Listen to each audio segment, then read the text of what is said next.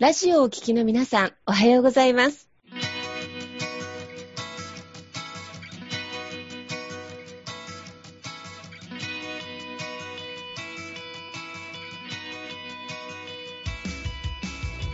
FM 那覇より毎週日曜日9時30分からお届けしております坂本典彦のラジオ経営塾が今日も始まりました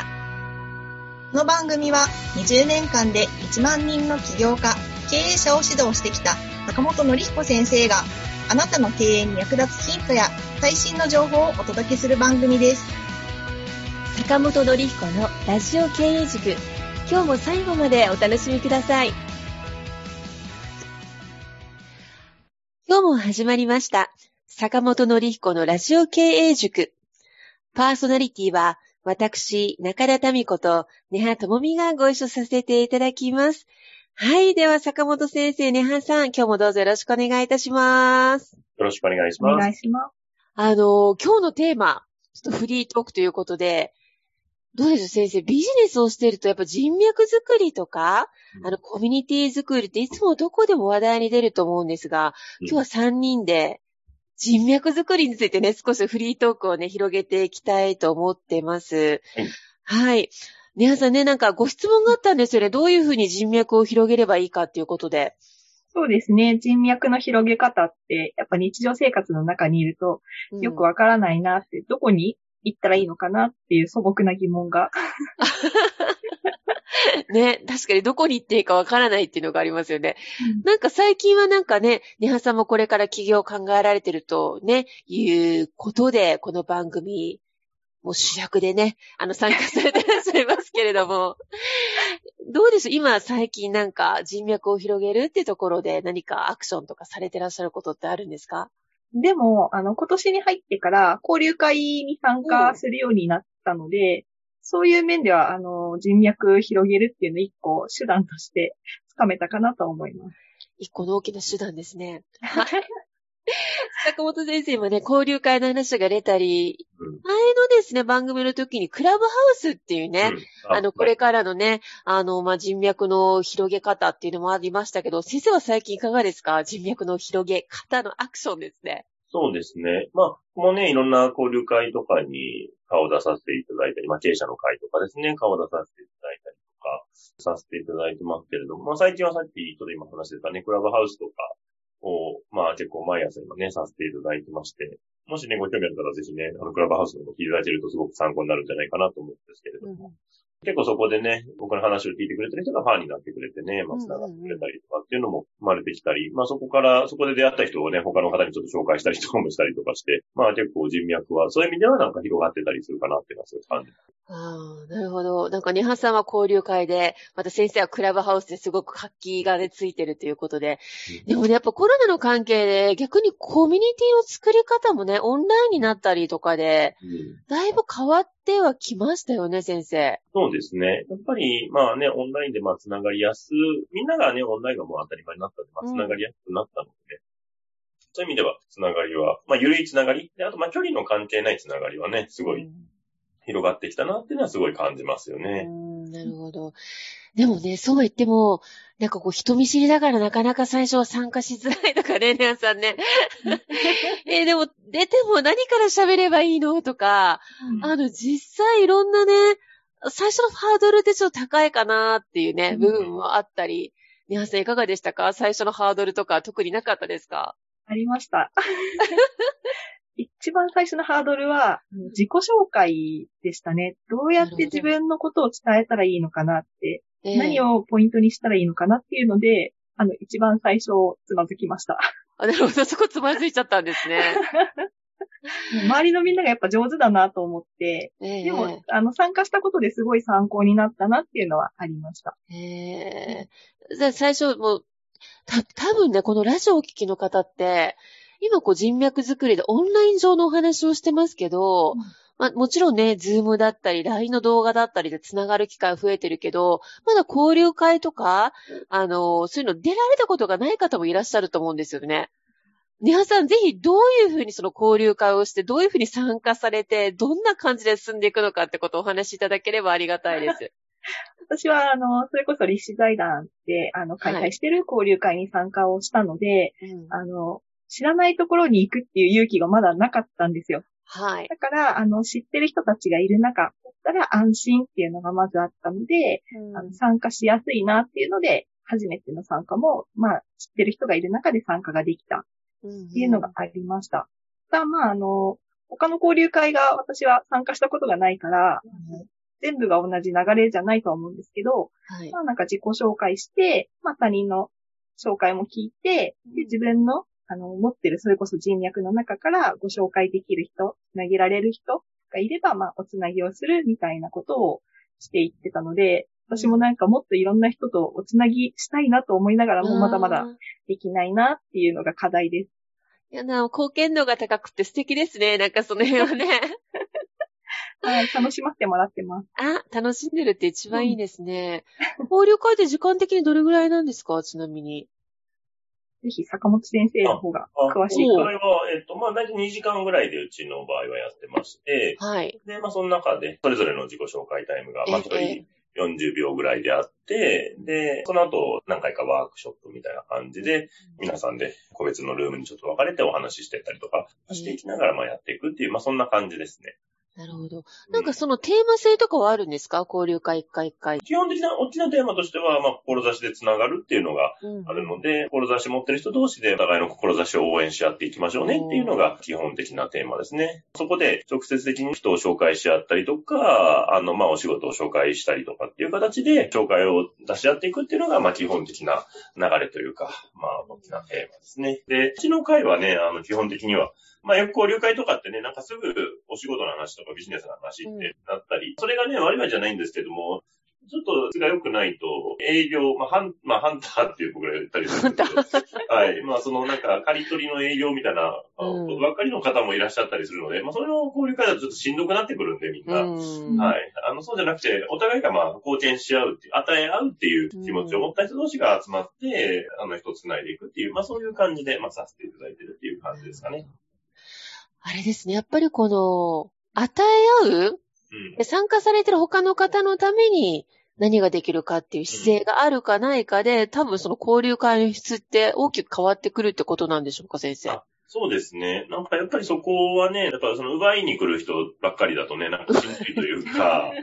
はい。やっぱりね、そういう会ってなんかあんまり人が行きたいってならないので、リピーターも生まれにくいので。基本的にはまあ、あのね、相手に貢献する、与え合うっていうところが、まあ基本的なところかなというふうに思うので、まあ、そういう会にするっていうのは、まあ心がけてますね。うん。なるほど。先ほどね、先生、ネハさんが、あの、全く知らない方たちの交流会ではなくって、要はあの、テーマ性がね、理念が似てるところに参加されて、あの、初対面ではないっていうことがハードルがね、下がったっていうことをおっしゃってましたけど、それもやっぱりポイントですかね、最初の。そうですね。ねやっぱりね、人のつながりですからね。まあ、全然知らない人のところに行くっていうのが好きっていう人ももちろんいらっしゃいますけど、まあ、やっぱりその人のつながりで参加するのがいいでしょうし、その価値観にやっぱりね、合ってるところに行くのがやっぱりいいかなとは思います。なんか、特にコミュニティとかって人のつながりですから、まあ、どっちがいいとか悪いとかじゃなくてね、なんかもう、なんかもういわゆるギャラリー出したようなところに行くのが好きならそっち当然行けばいいですし、ちょっとその雰囲気はしんどいなっていうね、もっとうんほのぼのやりたいなっていう方はそっちの雰囲気のところに行った方がいいでしょうし。なるほど。先生は初対面が全く得意じゃないっていうことはないと思うので、それこそね、はい。あの、普段の勉強会とか経営者様の会とかにも参加されてると思うんですけど、はい。面識がない交流会にも時々出られたりしてるんじゃないかなと思うんですが、ははい。なんかその情報の得方のコツとかって終わりになるんですか？あ、その探し方みたいなそうですね。はい。そうですね。まあ、僕もなんかでもまあ、やっぱ興味持ったね、ところに行ってるっていう感じですよね。自分が。僕もいくつかそういう経営者の会入らせていただいてますけど、あ、でもまあ、最初やっぱ紹介とかが多いですかね。なんかね。やっぱり人のつてで、うん、誰か知ってる人が、まあ、紹介してくれて、で見て、で、まあ、興味あれば参加するし、なければそのままだし、みたいな感じですかね。なるほど。これ情報を持ってくる媒体って何が多いですか ?Facebook とかですか？そうすると。ねそうですね。なんだろうな。まあ、うんそうですね。まあ、Facebook とかなのか。僕、僕ね、3、4年ぐらい前が、あの、ちょっと人脈を増やしたいと思って、交流会バババって結構増えた時期があって、で、その頃に1、2、5、6個入っちゃったんですけど。あの、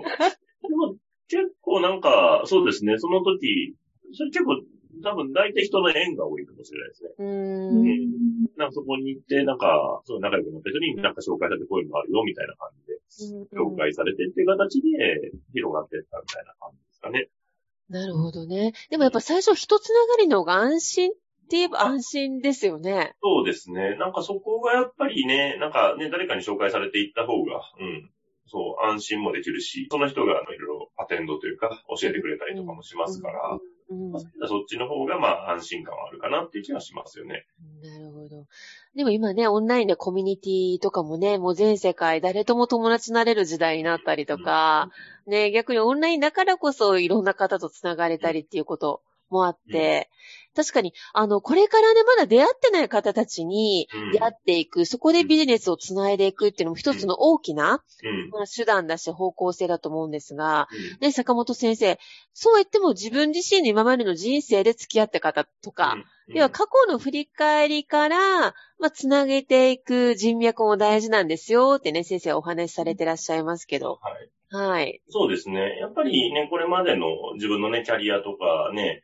人生の中でいろんな方とおつながりされてると思うんで、で、結構うん僕もいろんなね、そのアドバイス、特にその執着とかっていうところでアドバイスするときに、もちろんその新規のね、新しい人と出会いを増やしていくっていうのも、まあ一つ、まあこれはこれで大事なんですけれどう、一回まず自分のね、足元を見直してみましょうっていうところですえね。え、ええ。うん。もうすでにご商売やってる方だったら、まあ既存のね、お客様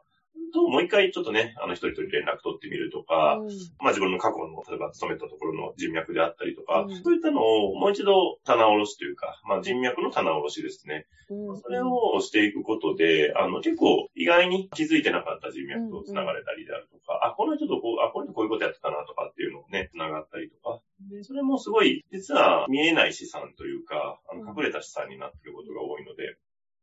うん、そこから結構ね、お仕事につながったり、何か契約につながったりっていうのはやっぱりよくあることなので、うん。うん。そこをしっかり振り返るのはすごい大事だなっていうのはお伝えさせていただいてますね。確かにこの、確かに隠れた資産でうん。気づい、本人自体が気づけない場合も結構多いですよね。ですね。うん。うんなんかその辺の気づきとか棚卸しのコツってありますか、先生？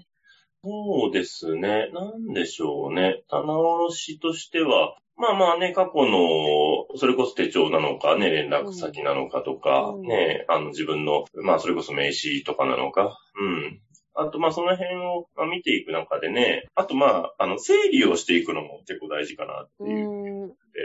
逆にもうこの人とはちょっと、まあご縁はしばらくなくてもいいなっていう人は、あの、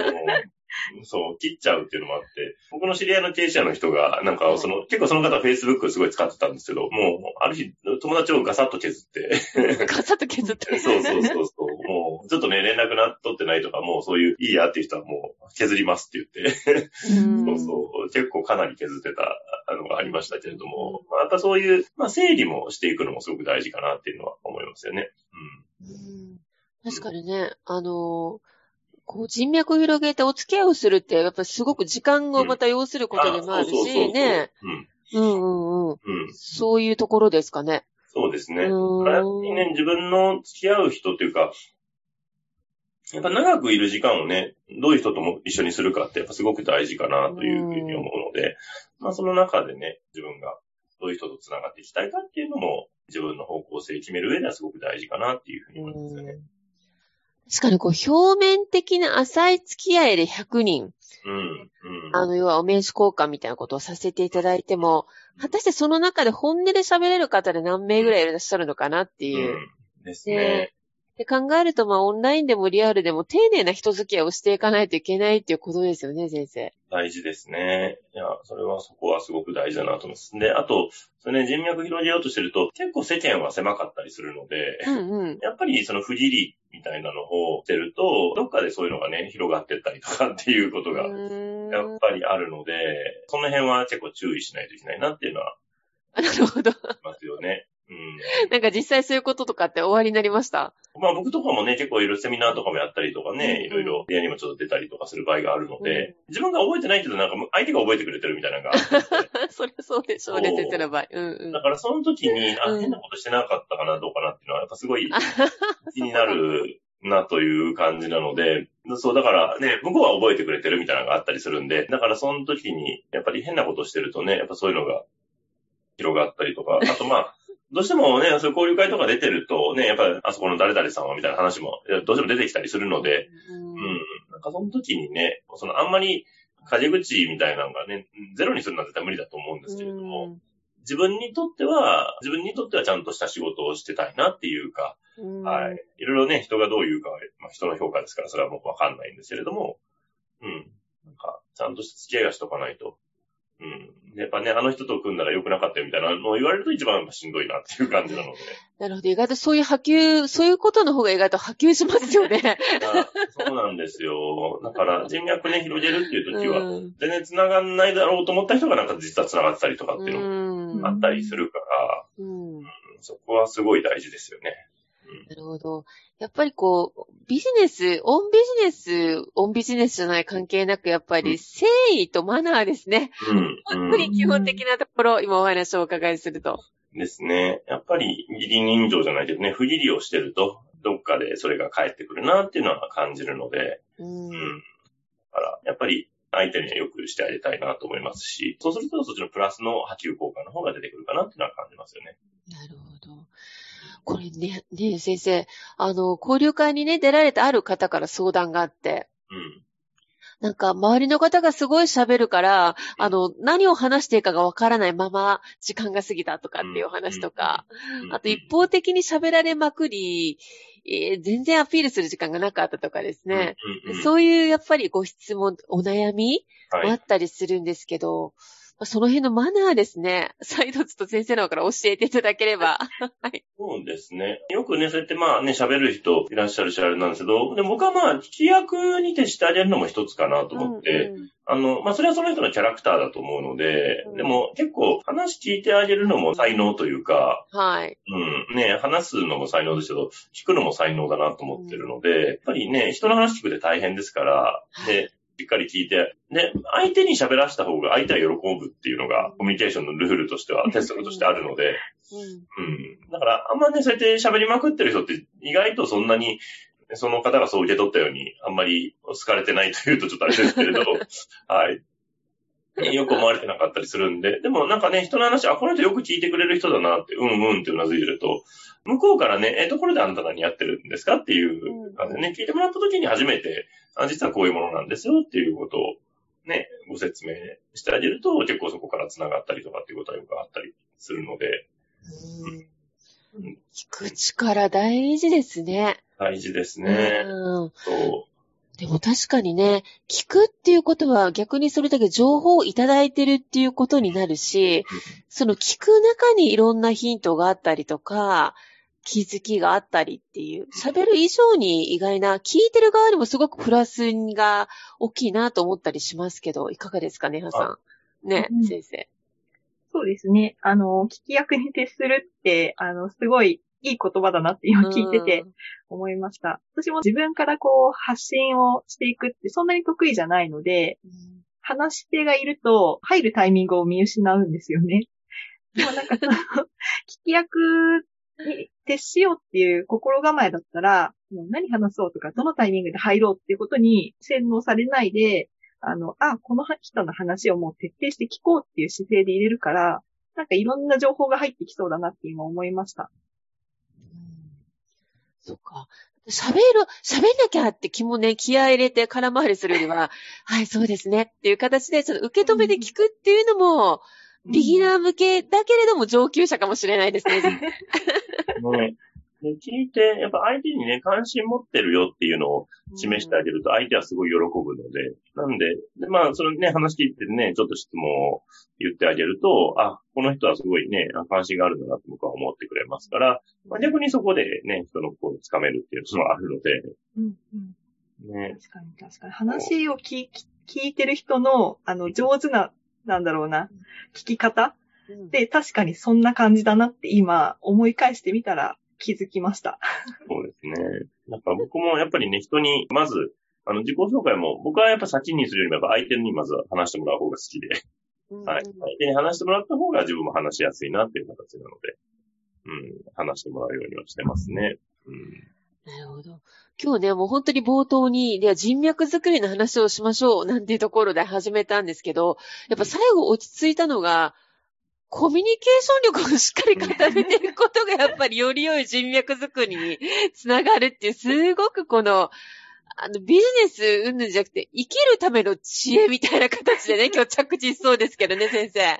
ね、すごい、もう本当大事だと思います。やっぱり、ね、人とのね、関係やっぱ人脈ってなんか大切に作っていかないといけないかなっていうふうに思うので、なかなかね、乱暴にやっちゃうと、どうしてもね、あのうまく作っていけないので。で、それが、あと自分もね、苦しくない形でやってほしいなと思って、ね、なんか人脈無理に広げようとして自分がしんどいと思ってると、ね、あんまり自分が疲れてる人とね、人は繋がりたいかとそんなことないので、なんかね、そういうのがやっぱ楽しそうな人とやっぱり人は繋がっていきたいと思うんで、やっぱり自分が楽しめる形で、あの、やっていくのが一番いいのかなっていうふうには思いますよね。ありがとうございます。確かにね、あの、コミュニケーションのツールや、あと人脈をね、つなげていく方法っていっぱいあると思うんですが、まあ、先生後半のね、あの、締めのお話の中で、やっぱり自分自身が楽しんでいる、疲弊してないということと、うん、やっぱり聞く力、ね、受け止めて聞く力、なるよりまた誠実性ということでね、あの、また交流会や、これからの、えー、まあ、人脈を広げるところ、大きなポイントにしていきたいと思っております。もう今日もあっという間にですね、お時間が来てしまいましたけれども、はい。あの、先生、ねはさん、本日も誠にありがとうございました。ありがとうございました。